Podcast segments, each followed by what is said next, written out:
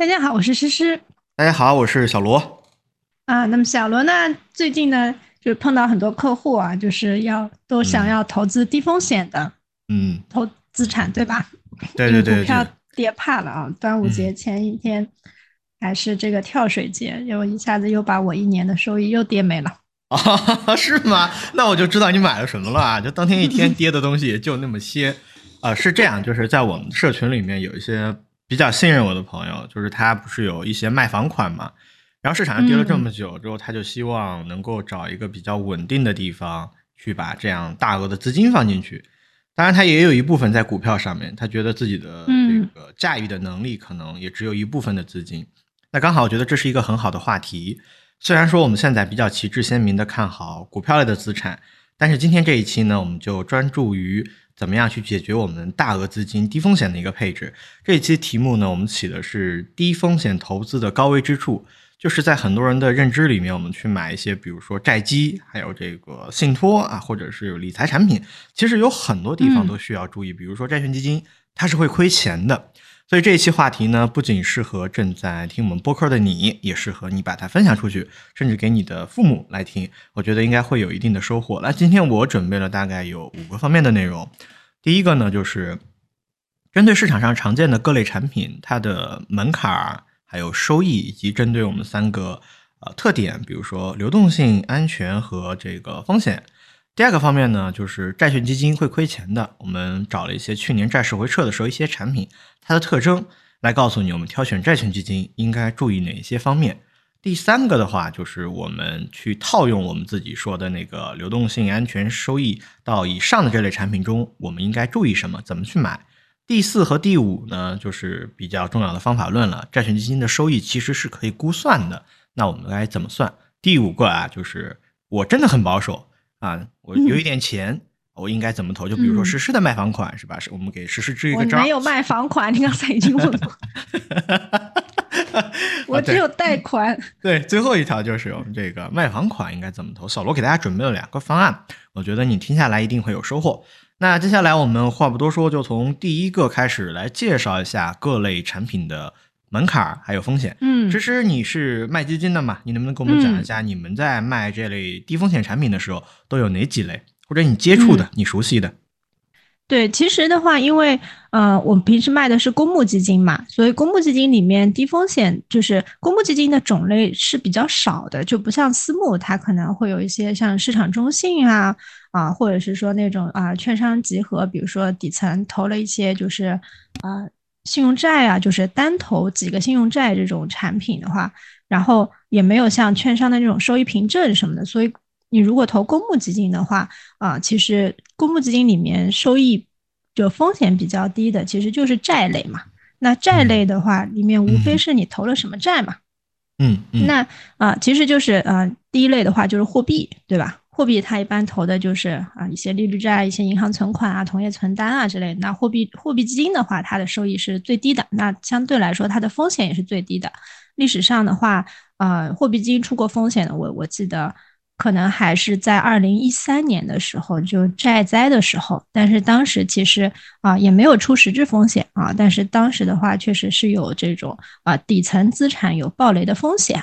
啊，所以就是货币基金。那货币基金的话，一般历史的这个收益的话，啊，就以前很高了。那现在我们如果再去投货币基金的话，你可能预期就是个百分之二，对吧？但是，嗯，它基本上没有什么亏损啊。然后呢，比货币基金稍高一点的，其实就是我们啊前两年流开始流行的货币加啊，或者叫什么活期加。那其实底层都是一些短债啊。那短债呢，它相比于货币基金。它为什么可以加一点收益呢？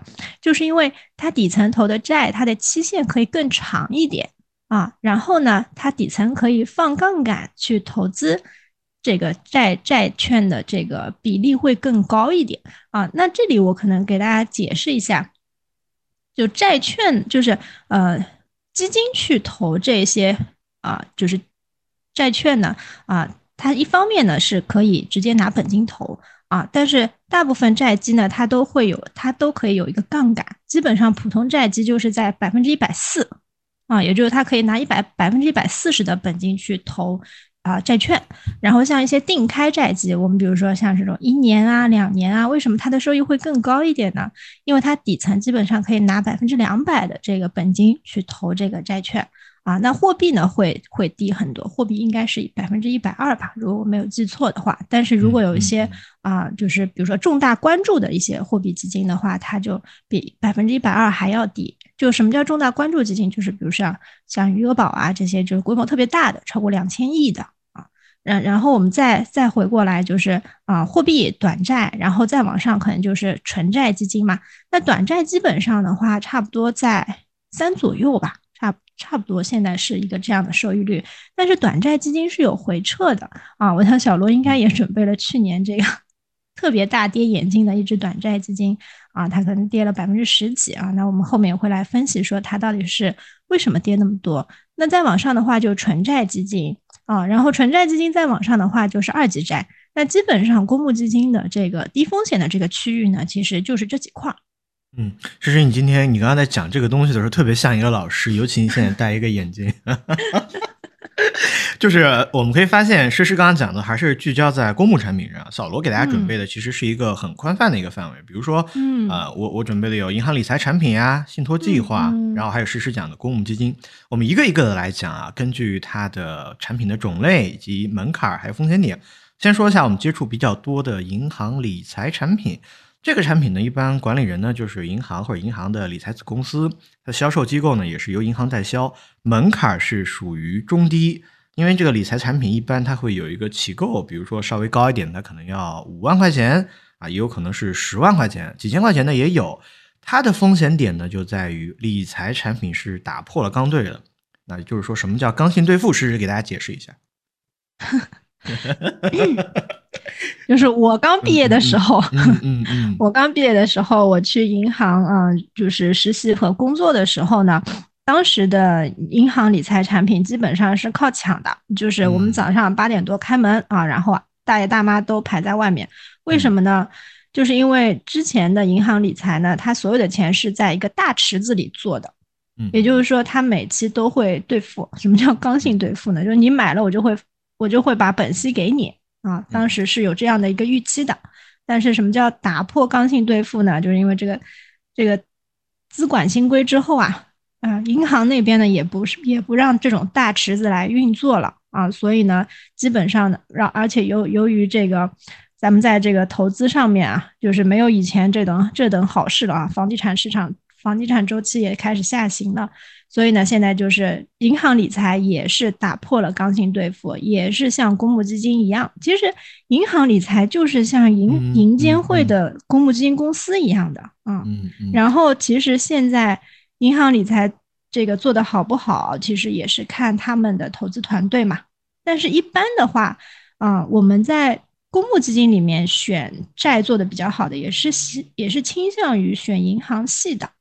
啊，因为银行系的话，啊，它在这种拿券啊、交易啊这一块的话，啊，会更有优势一些啊。所以本身呢，嗯，银行理财子这一块呢，我们也会看到有一些产品确实是，嗯，比公募要好一些。嗯嗯，就是这个这个打破刚兑，其实这个东西最开始是从信托那儿出来的，因为信托有很多呃产品，它去呃帮忙你就是牵线。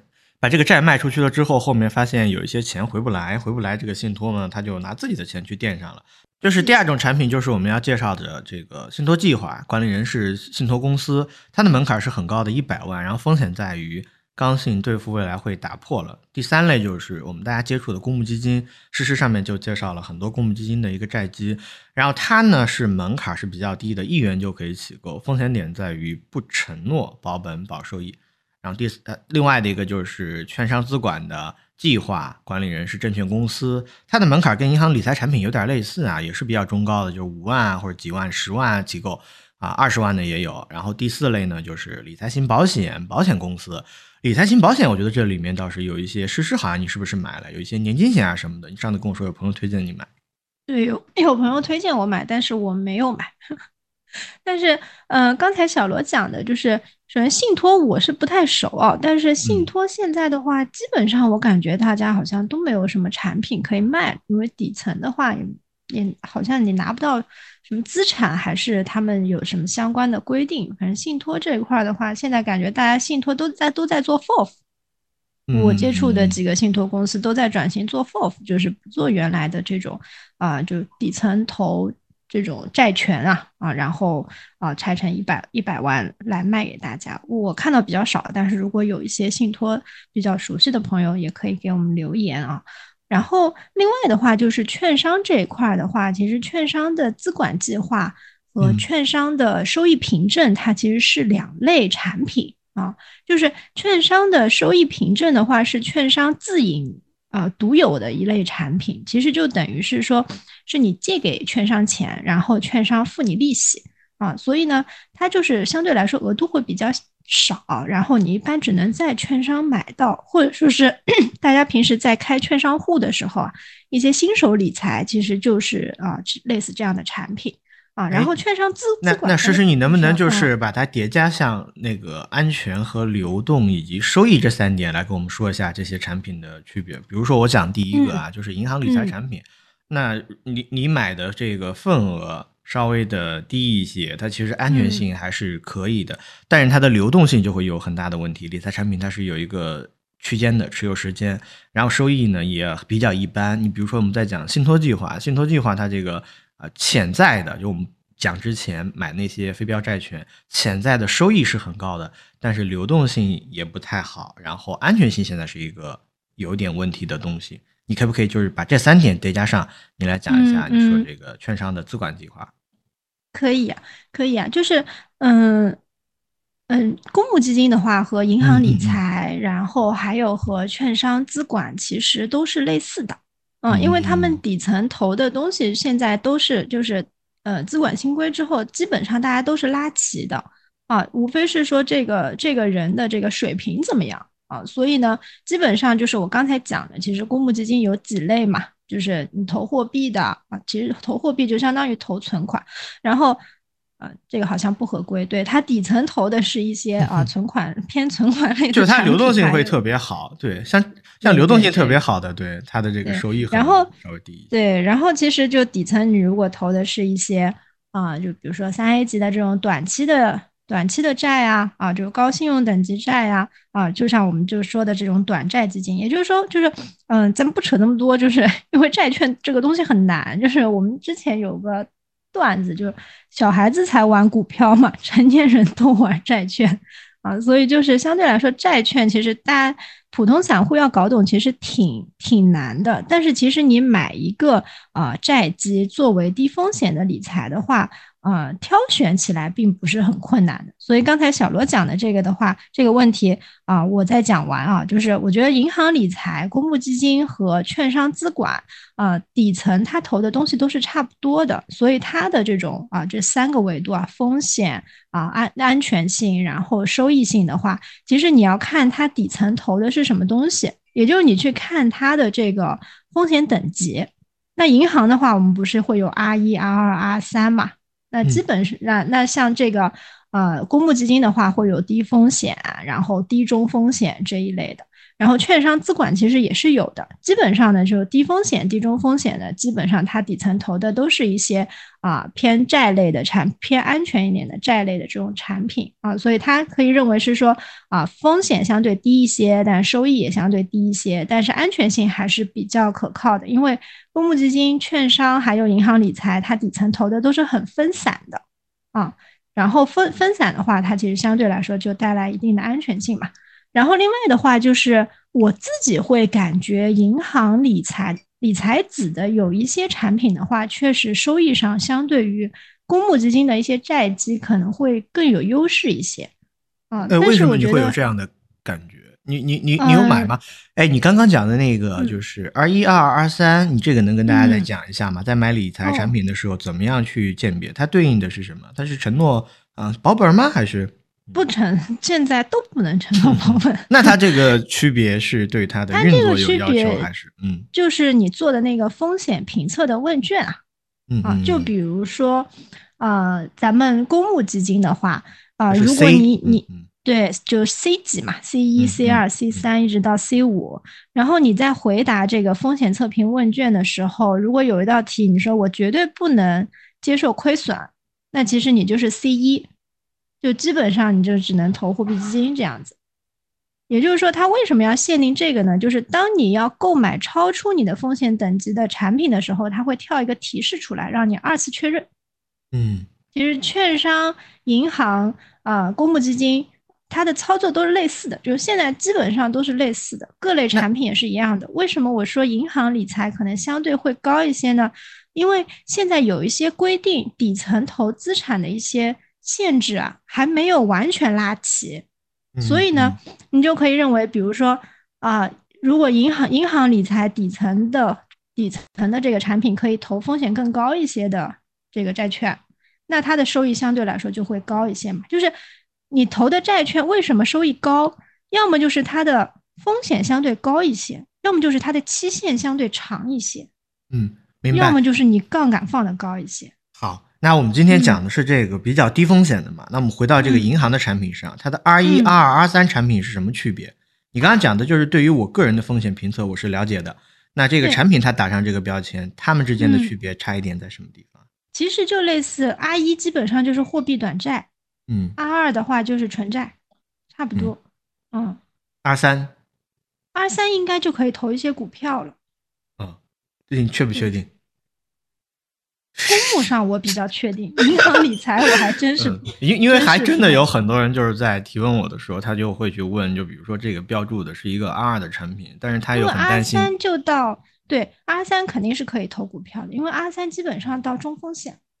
嗯，那他就会问我，R 二的这个风险高不高？我能不能够不保本？就是 R 二的话，你基本上可以对标纯债，纯债的话，你看呃。你看万德的这个纯债的指数啊，就是历史上面的话，最大回撤可能也要到，就是如果你去投纯债的话啊，你的你的预期可能它牛市的时候，比如说今年其实收益就不错嘛，就半年的话百分之三，对吧？它可能年化你算的话就是到百分之六，那你比较差的时候，它可能就是啊两个点、三个点这样子啊，然后。当然，你如果进入的市场不好的话，你也可能会亏损。那我们讲的这个亏损债基的这个最大回撤，你如果看万德的这个债券基金指数的话，它的最大回撤大概是三到四个点左右。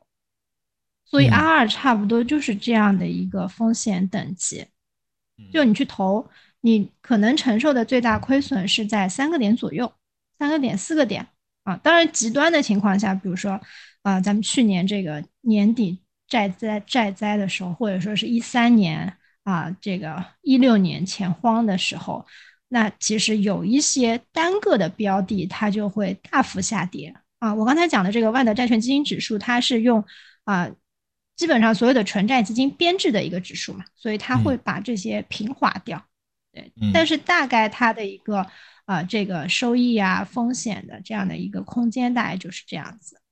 嗯，呃，大家接触的比较多的，除了银行的理财产品之外呢，还有一个就是像，就是你说的之前原来要抢的理财，现在抢的抢国债了，因为国债它现在还是保本保息的啊，这个是国债是的，国债 是可以保这个是敢讲的。大家在做这个低风险投资的时候，可能会考虑这两个方面。那刚刚诗诗我们聊了，其实是聊了第一部分和第二部分。第一部分就是各类产品的门槛，还有它的风险所在点，以及第二部分套用上各类的这个。流动性、安全和收益。那针对我们刚刚上面讲的内容，我们回顾一下，就比如说银行理财产品，还有信托计划，以及公募基金、券商资管，还有理财型保险，包括像私募产品 P to P。那试试你对我们上述的这个产品的流动性、风险和安全，对于一些低风险偏好的一些投资者，如果要给一个建议的话，建议大家可以多关注一些哪方面的资产？原因是什么？嗯嗯，我觉得首先的话就是。嗯，券商的收益凭证还是可以买的，就是因为它是它基本上保本啊。券商收益凭证它其实有隐含保本，但是呢，它因为呃额度非常少，而且呢买起来比较麻烦，基本上被券商做成了新手理财啊，所以你可能就只能买到个你开个户，给你二对五万块的额度百分之六，然后让你持有多长时间？嗯嗯，是是是是，就是那种产品啊。然后其次呢。嗯，其次我觉得相对来说，可能咱们就是在这种净值化的债基里面来找一些低风险的产品了。嗯，对对，就就公募基金，我可以类比类比银行和啊券商的产品啊，因为券商资管的话，嗯，当然也有啊，但是券商资管现在也会去申请一张公募基金牌照来发公募基金啊，所以券商资管其实很少我们会去券商资管去买它的纯债的产品啊，因为以前券商资管也是五万起。所以大家的熟熟知度不高。那后面资管新规之后呢？其实券商想做公募基金这一块儿，那他就单独去拿了一张牌照。所以其实咱们投低风险的产品，基本上就是银行理财和公募基金两类里面来选。嗯，对，两类里面里面来选的话，无非就是 R 一 R 二嘛。R 一的话，你就认为是安全性高，对吧？但收益低啊，其实类比货币基金、短债基金两三个点这样子啊，但基本上不太会亏，可能亏或者极端情况就是，嗯，历史上这个短债的指数可能最多也就百分之一以内吧啊。然后另外的话二二的话，就像我刚才讲的，就是你看万德的纯债的这个指数，对吧？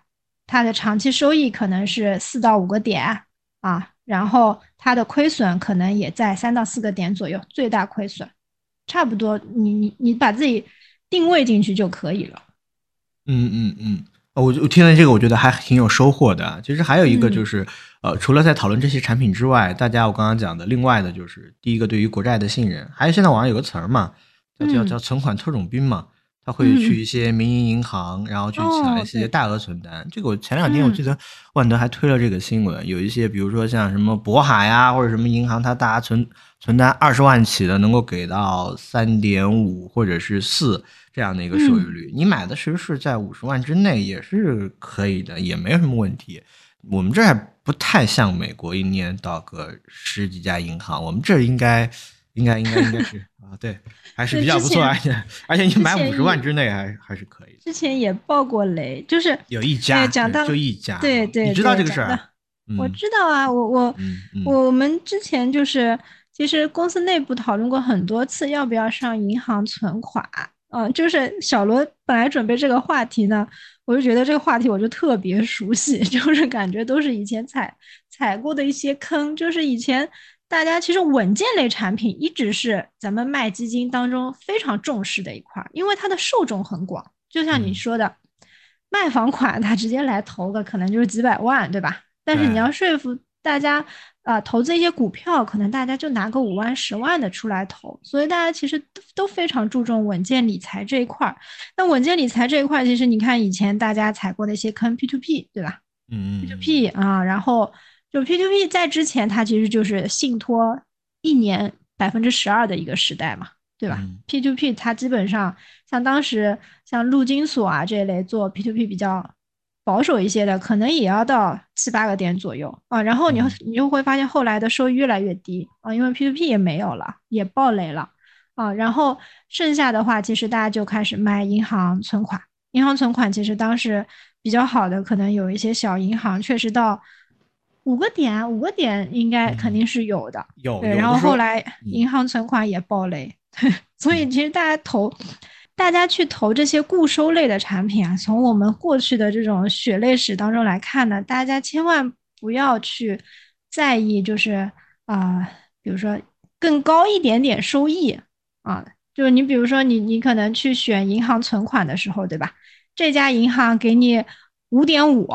啊，那家银行给你四点五，但是可能就是五点五的这家银行就爆了。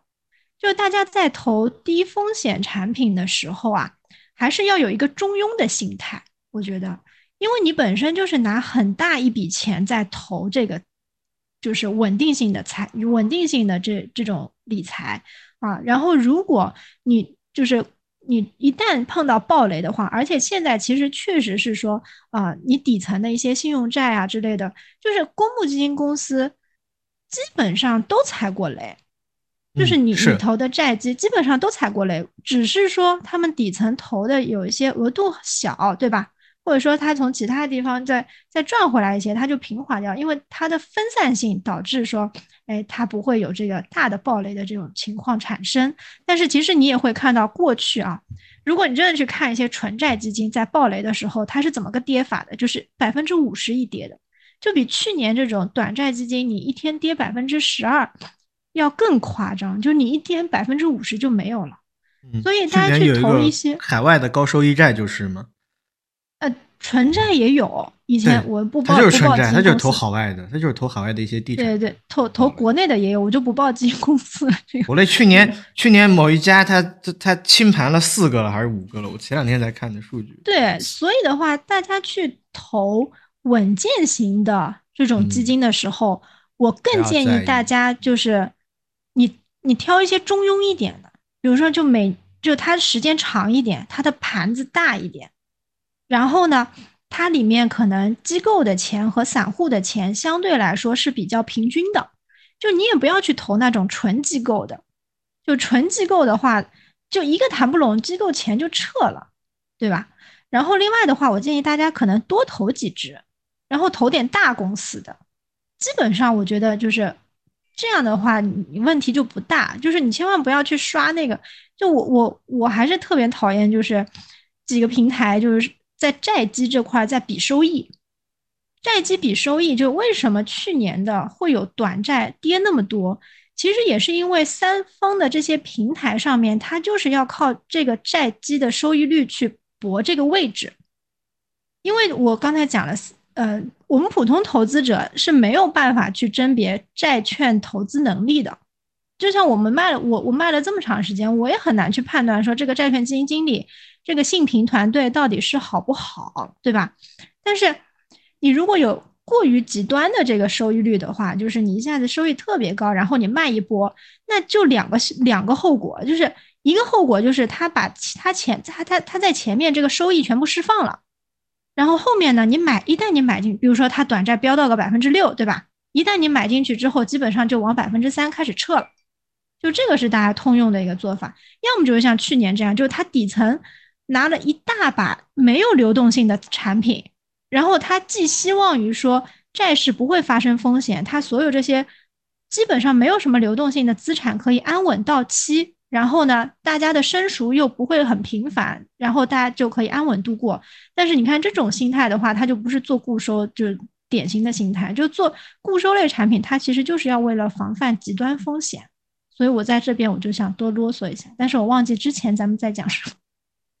嗯，咱们之前其实讲的，其实我觉得很很适用于第三点，就是各类产品的怎么套用流动性、安全、收益。然后我们应该注意什么？你就讲到了，就是投资债基不应该为高收益论，这一点我是特别赞同的。刚好，其实我们就可以平滑到我们的第四个话题，就是那你说债券基金不要为高收益论，它肯定会有一个中枢嘛？每年基于对市场的一个情况的判断。那请问诗诗，那债券基金的收益可以估算吗？应该怎么算？或者说按照你说的，我不要为高收益论，我怎么样去判断它的这个收益率是中庸的？它怎么样作为一个我的一个起始的出发点？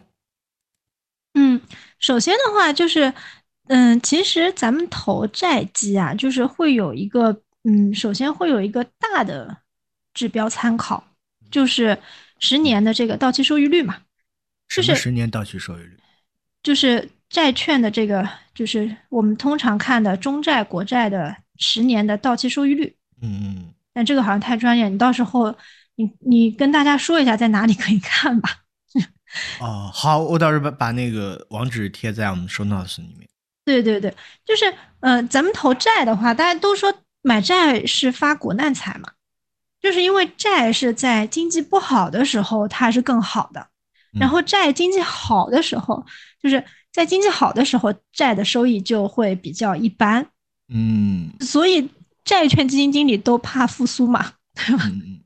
就去去年，我我感觉就是。就是复苏预期可能也会有一定的影响嘛，对债基的这个啊收益率啊什么的。然后，嗯，其实你看十年，就我们一般都看这个十年的国债到期收益率啊，就是我们这种不是特别专业啊，稍微稍微就就看看这个大趋势的，可能就是看这个指标，我觉得也也足够了。就是其实十年的国债到期收益率的话，它有一个很明显的一一些周期。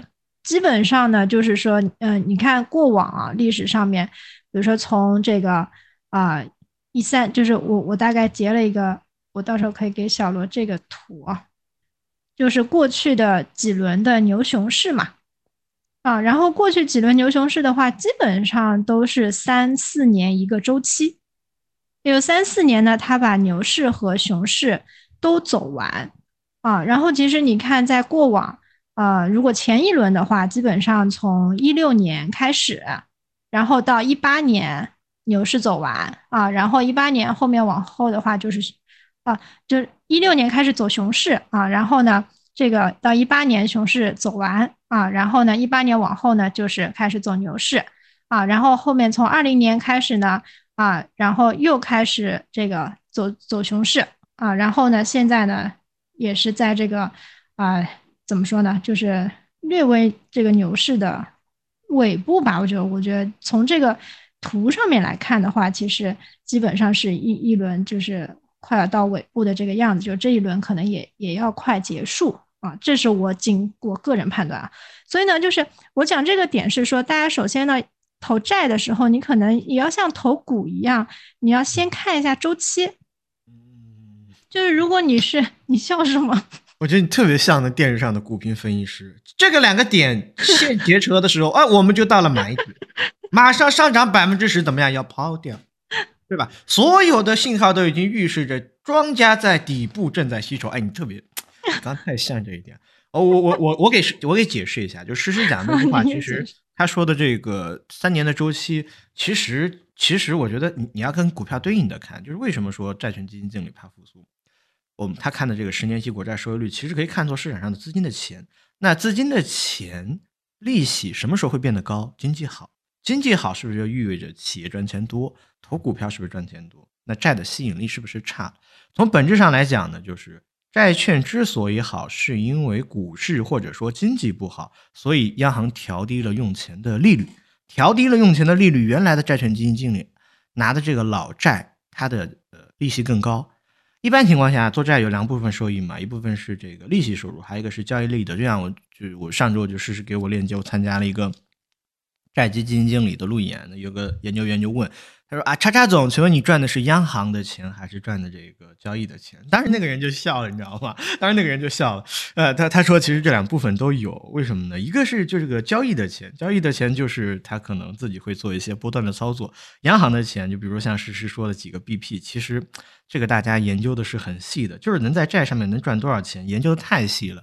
包括看债的会有一个利率走廊啊，这个东西也很简单，他就会去看央行这个降息加息，那所谓的十年期国债收益率会怎么走啊？大概会降几个点，就非常非常卷。我之前关注了那个国军固收秦汉总的一个群，他他长得很帅，也超卷，早上起来搞搞电台搞直播啊，晚上搞收盘评论，然后再搞一个直播，最近不不搞了，我不知道为什么了。啊，最近不搞了，然后，然后，然后在群里面说啊，最近给我们债好卖，当然不搞了。对，原来很搞，好卖才出来搞。呃，我们回过头来讲，就实时讲的这个东西啊，他说的这个周期呢，其实就是我觉得应该就是跟股市相比较而言的，包括现在他讲，呃，到了这个呃牛市的末尾，这个我也是赞同的。但是我们回到那个话题呀，就是刚刚诗诗讲的是比较方法论一些，回到那个话题，那我们怎么样依据这个十年期国债收益率来看未来的一个收益呢？其实很简单，它现在点位是多少？你拿一年到期，大概你也是这个收益，而且会比这个高一点。为什么呢？因为债券它是拿到底是还本付息的。我们刚才讲了，就是说，啊，刚刚没有讲啊，不好意思，我们现在讲一下 利率债和信用债。利率债就是以这个政府为主体。啊，他不用考虑我的这个信用啊，我给你发的就是按照当下借钱它的这个成本是多少。然后信用债呢，因为我没有你那么好的一个信用主体，那我肯定是要给你一些风险补偿的。你比如说现在这个实债的收益率是多少来着？是二点七。那我可能要给你给到三，或者是给到三点一，给你几个风险补偿，你才会是吧？愿意这个这个这个借钱给我，你不用担心我是不是要要跑路之类的。所以综上所述呢，啊，我们我觉得应该判断的就是在这个基础上再去加几个点，加几个点呢，还是在这个你拿到期债市没有一个很大的波动。如果说经济复苏向上行了，啊，债市呃股股市更好了，那你这部分钱可能还是要亏钱的。所以今年其实有很多债基能够拿到，如果说是纯债啊，拿到了三个点、四个点，我个人建议其实可以卖掉一部分出来，啊，这是我个人建议。我们回过头看一下，就是说这个债市的牛市啊比较大的，一个是一五年，还有一个就是一八年。一五年我我挑了一个易方达的一个一个一个债券基金，易方达纯债拿了十一个点，一八年是七个点。我们可以看那个时候实债利率就是大幅下行的，就相当于它不仅是拿到了交易的钱，它还赚到了这个央行的钱。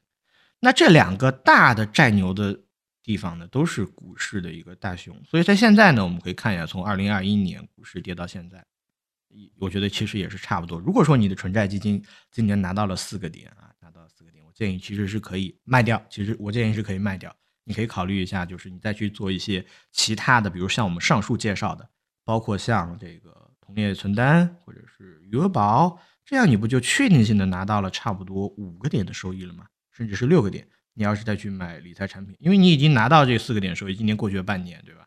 你再有半年再去买点其他的，我我是这样想的啊，我是这样想的。嗯，那诗诗呢？你对于就是说你刚刚没有讲完嘛？那个实债，对我的看法和你是相同的。当然，因为债这个东西，它是肯定是很偏宏观的一个判断啊。我们我水平也没到，但是呢，就我职业上面水平很高啦，你水平很高，刚刚讲的我都晕了都。就我职业上的判断呢，现在大家确实开始大力的卖债啊，但是大力卖债的时候呢，通常都没有特别好的下场。其实之前我和珊珊在讲的一期的时候，因为我们见到的次数太多了，你知道吗？就是因为大家今年你看卖股股票型的基金根本卖不掉，然后基金公司都说啊，卖债的我已经达到全年的 KPI 了，就全年业绩都已经完成了。那这个时候就代表呢，也不是说公募基金没有良心啊，就是代表呢，大家的风险偏好都很低，就大家都去开始买债，然后把这个，把就是，它也有个供需嘛，就是大家都去买债的时候啊，其实它的收益就会变低，对不对？嗯，就这个是因为很很市场资金的出借方变多了，对吧？对呀，慢慢的它的价格，那那它的价格，你看你看，你把这个一聊出来，就显得很专业。对，嗯，所以的话，尤其是其实今年确实债基的收益，我感觉还挺超预期的啊，就半年三个多点，它是一个平均水平，年化六个多点啊。以前谁说过超过百分之六的都是骗 骗人的，对吧？所以其实我的感觉现在确实是相对比较比较高一点啊，但是其实大量的资金在往里面涌，为什么呢？就是因为那个挂的那个收益率排名啊，就是 你挂那个收益率百分之五点多，大家就是直觉上就是感觉就是保本保息，然后我就要去买那个高的，就其实真没必要，它它是会亏的，就反而我觉得你比如说啊，当然我不知道现在是不是底部。但是如果你是一个就是长期的钱，因为你比如说你卖房款，你也不可能说你马上就要用吧，就你马上就要，如果你马上就要买房的话，那你就买点货币，好吧，就就就不要来听这些啊债的收益率啊啥啥啥的，就没有什么意义。或者你去投，你去存一个大额存单也可以啊。但是如果你是这笔钱就是放在身边，你想一部分配置偏稳健一些的，那其实你现在也可以去投一些一级债啊、二级债啊，对吧？你就是博一下，说未来可能这个股市会上涨这个概率嘛？因为因为当股涨起来的时候，没有人会看债的。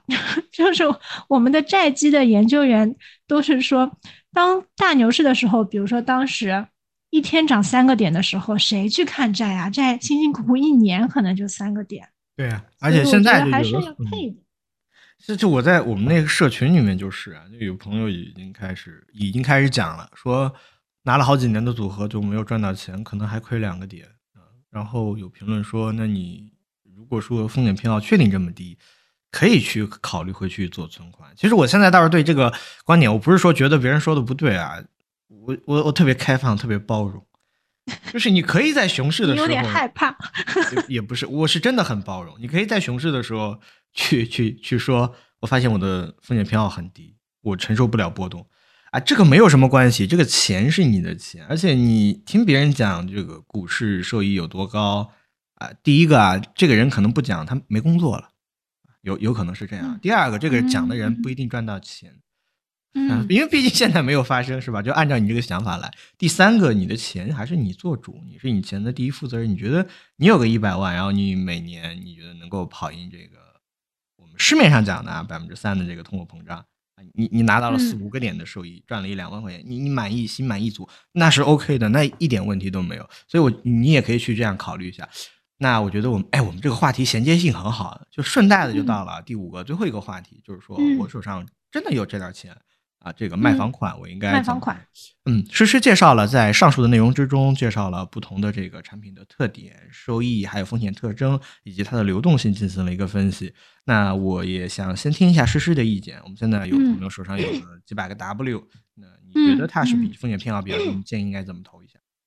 就是它已经有呃配置高风险的这个比例已经划出去了，他现在就配置，他想配置一些低风险，对吧？啊，你就当你就当你现在就是卖款卖房，你你你卖了五百万，你怎么买？我我我卖了，我卖了，我卖了五百万，我当然全部投入股市。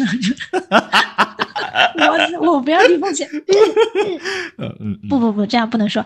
就是啊，我还有一点补充，就刚才小罗讲的，就是说啊，如果你觉得自己啥风险都承受不了，你就去啊买点存款，对吧？一年百分之三啊，这个收益就是，或者是说你你买过，你买了一些这个。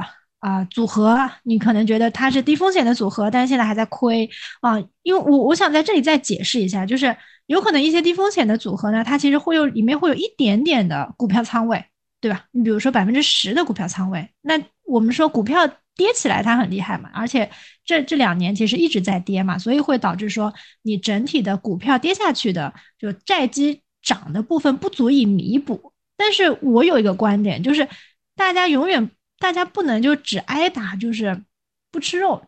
就是我看好多投资人基本上都是只有亏损的痛苦，就没有没有赚钱的喜悦嘛。这个其实就是因为，其实就是对，就是因为你还是坚持不下去了。其实组合配置的基本上都没有什么问题。你说这个公募基金几个比较好的公募基金配置在一起，你长期拿着。你不急用钱，你就拿着嘛。就是你看看后面会不会涨。就是一旦，我记得上次播客也有讲过，一旦你有过一次赚钱的喜悦之后，你可能以后就整体就改观了嘛。啊，所以我想先补充一下小罗讲的那个点，因为我看到这样的案例的话，我就觉得特别的揪心，就就特别难受，就是特别不希望大家在这个点就离场，把你的钱换成。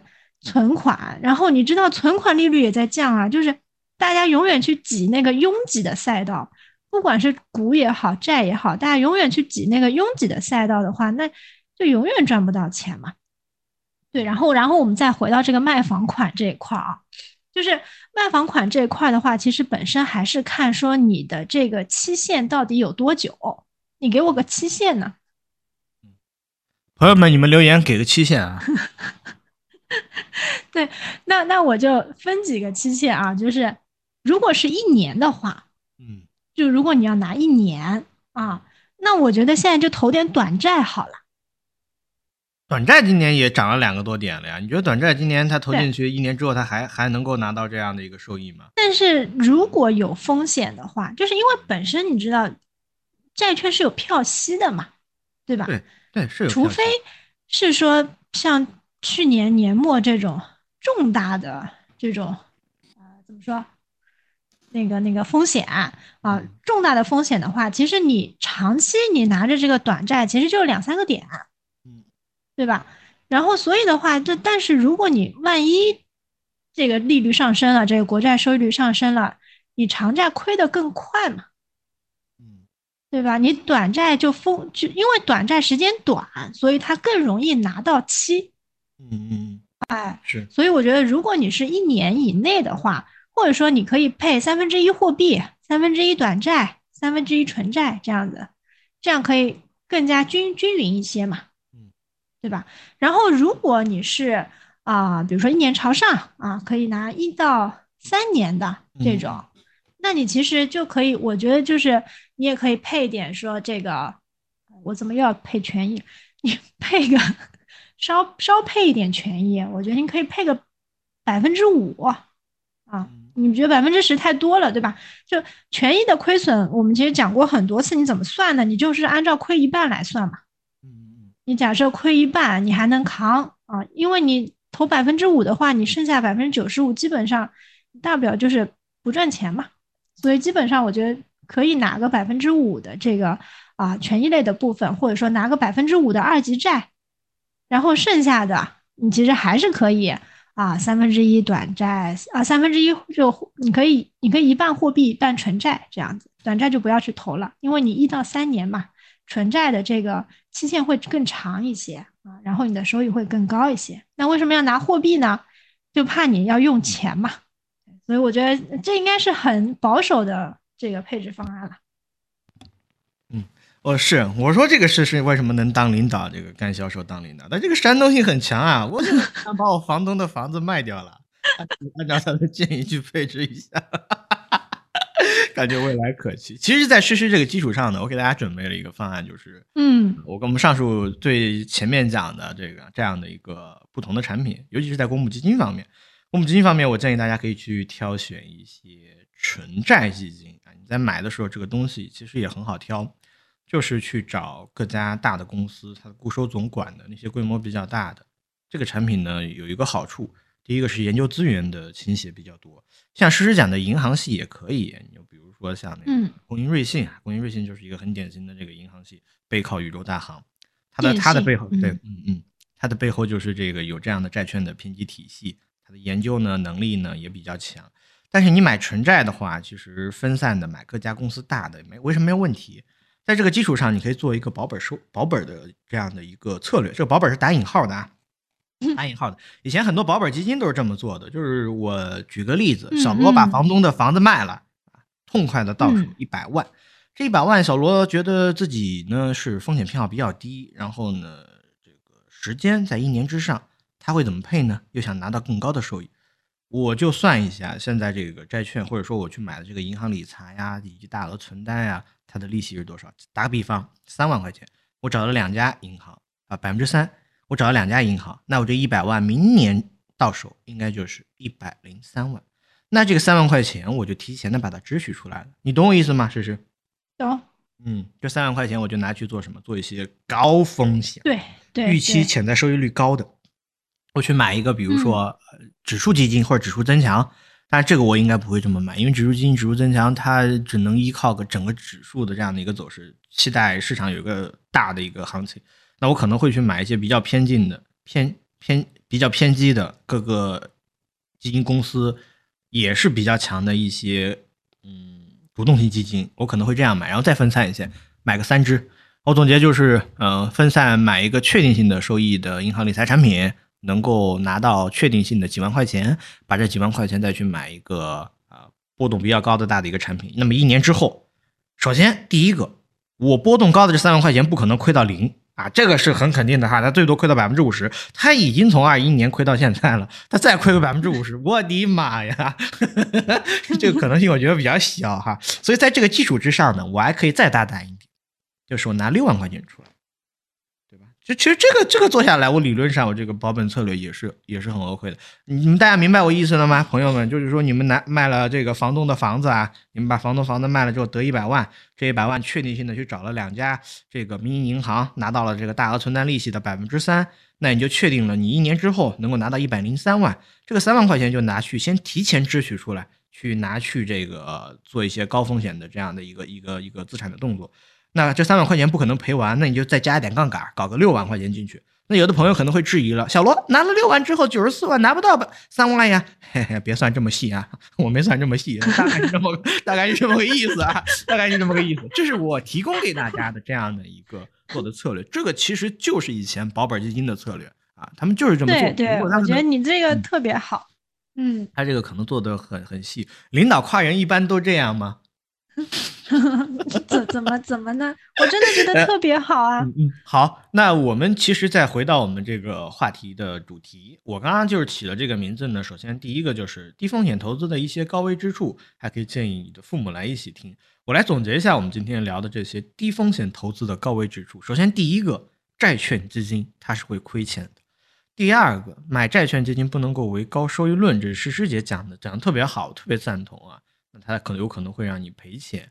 第三个就是各类产品的门槛、风险啊，它是不一样的。你就比如说所谓的原来很火的这个 P to P，P to P 现在大家认清了，信托大家这里我要我要多讲一点。去年我问那个那个那个关系很好的信托基金经理，他给我的建议是百分之八以上的这个信托产品还可以买。但我觉得今年他这个观点应该要变了，或者是我我是不敢买的，甚至百分之五以上，我建议包括一些理财产品，大家都要提高一下警惕。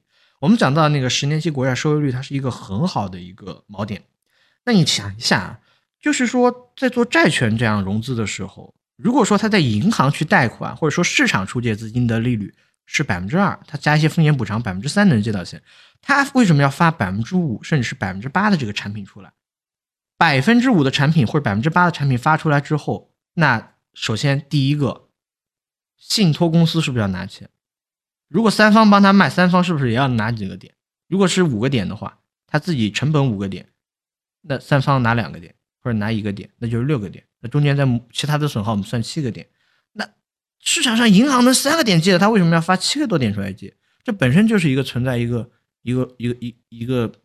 需要细细思考的。然后还有一点就是关于银行理财子的这样的一个投资能力，我跟诗诗姐其实有一些不一样的看法。我不建议大家去去 买 买这类产品。